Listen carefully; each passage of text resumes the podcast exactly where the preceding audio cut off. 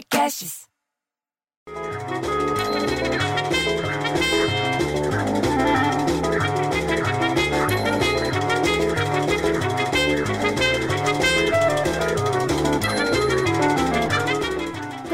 Você viu que caiu a pirâmide? Não, não é a do Egito que caiu, a do Rio de Janeiro.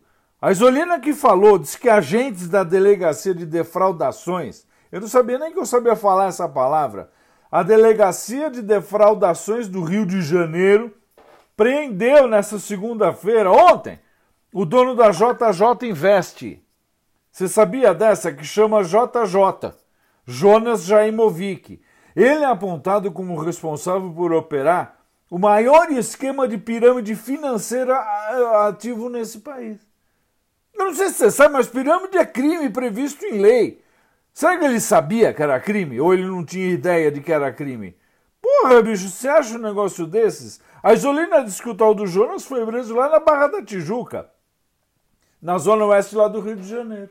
No começo da manhã, a polícia estava achando que o prejuízo de quem investiu no esquema chega até sabe quanto? 170 milhões de reais, bicho. 170 milhões!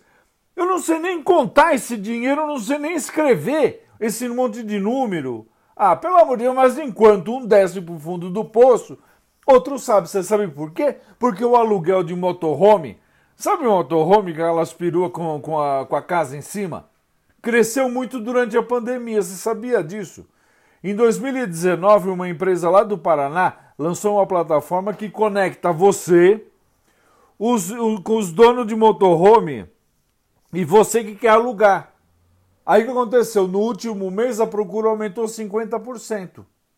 Isso tudo comparado com o mesmo período do ano passado. Você sabe por quê? Aí a Maria José ouviu essa história e já veio falando. A pandemia do coronavírus está levando muita gente a buscar a natureza para ficar mais isolado na hora de curtir o tempo livre. E é verdade, bicho, pela primeira vez na vida eu prestei atenção no que a Maria José falou.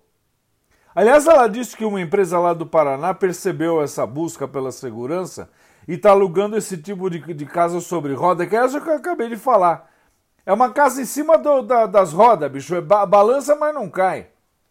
Em 2019, um cara chamado Paulo Zanin teve o quê? Teve a ideia. Lançou uma plataforma que é isso, que conecta você com os donos de motorhome. E aí o que aconteceu foi que teve um aumento monstruoso de coisas. Tem fila de espera. Ele falou que se tivesse 20, 30 carros esperando lá em Curitiba, esses carros já estavam tudo locado. E do Paraná nós vamos para o Amapá, porque foi divulgado na tarde desse domingo, dia 8, o tal do cronograma de rodízio de fornecimento de energia elétrica nas 13 cidades. Bicho, 13 cidades do Amapá foram atingidas pelo apagão na noite de terça-feira, dia 3. Você acredita nisso, bicho? Que país é esse? A alternância do serviço acontece, sabe o quê? Até a conclusão do restabelecimento total no Estado, que foi previsto pelo Ministério de Minas e Energia para o próximo fim de semana.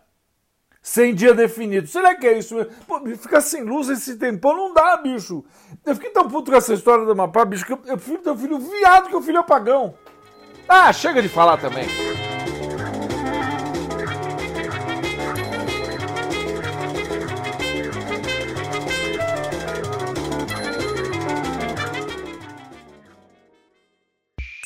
Esse podcast foi editado por Rafael Sales e Júlia Fávero.